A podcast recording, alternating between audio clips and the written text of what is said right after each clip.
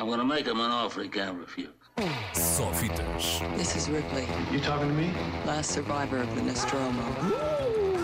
That's a bingo. Com Ricardo Sérgio.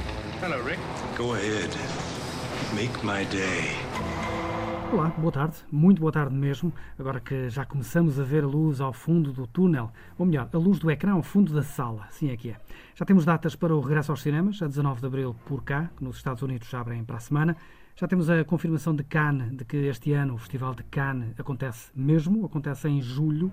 Mas hoje, que começamos a ver desconfinar o cinema, é inevitável olhar ainda para o ano passado, para o cinema que se fez e pouco se viu no ano passado, porque as nomeações mais esperadas da temporada, aquelas que definem os filmes e os nomes que ficam inscritos na história de 2020, já estão.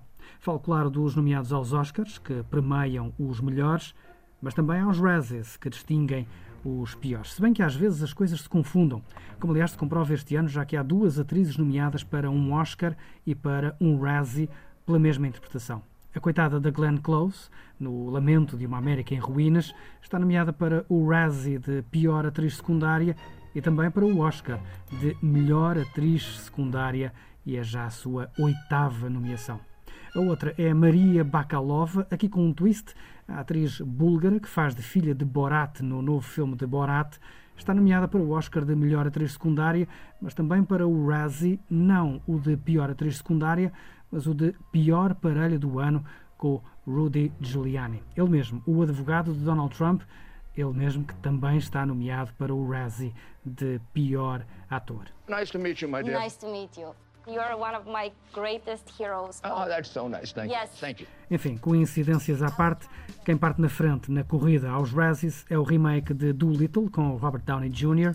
Quem parte na pole position para os Oscars, já se sabe, é o Mank de David Fincher com duas mãos cheias de nomeações. Mas aqui o favorito é Nomadland, filme muito americano da realizadora chinesa Chloe Zhao, realizadora que é a grande estrela das nomeações mais heterogéneas das últimas décadas. Se não vejamos, pela primeira vez há duas mulheres nomeadas para melhor realizador e uma delas, como vimos, chinesa, a outra inglesa.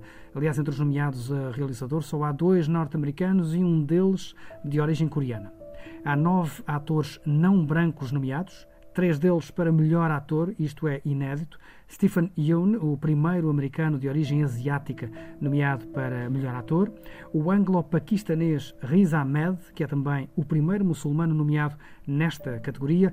E, claro, o favorito Chadwick Boseman, que pode muito bem vir a ser o terceiro ator a receber um Oscar póstumo.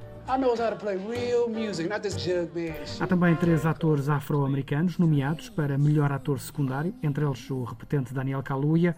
Entre as mulheres, há uma coreana na corrida ao Oscar de melhor atriz secundária e duas afro-americanas na corrida ao Oscar de melhor atriz, Viola Davis e Andra Day, curiosamente, ambas a fazerem de cantoras nos respectivos filmes. This be an empty world without the blues. Se no ano passado a Academia surpreendeu pela brancura, este ano chocou pela diversidade. E pode acontecer que pelo segundo ano consecutivo o Oscar de melhor realizador até vá parar ao Oriente. Ainda assim, há queixas, há críticas, não podiam faltar, mas há outras curiosidades. Os Nine Inch Nails, Trent Reznor e Atticus Ross têm duas nomeações na mesma categoria, a de melhor banda sonora, uma por Mank e outra por Soul, que já lhes valeu o Globo de Ouro. Sacha Baron Cohen também está nomeado duas vezes para melhor ator secundário, não pelo segundo Borat, mas pelos Sete de Chicago, e também para melhor argumento, aqui sim, para o último Borat, que também tem nomeada, como já vimos, a atriz búlgara Maria Bakalova. Também Itália tem dois filmes nomeados, nenhum deles para os prémios principais, mais apetecíveis, mas ainda assim a valer uma nota, o Pinóquio de Matteo Garrone está nomeado nas categorias de figurinos e caracterização. Já a cantora Laura Pausini está nomeada pela canção do filme Uma Vida à Sua Frente e pode vir a ganhar, que já tem o Globo de Ouro no saco.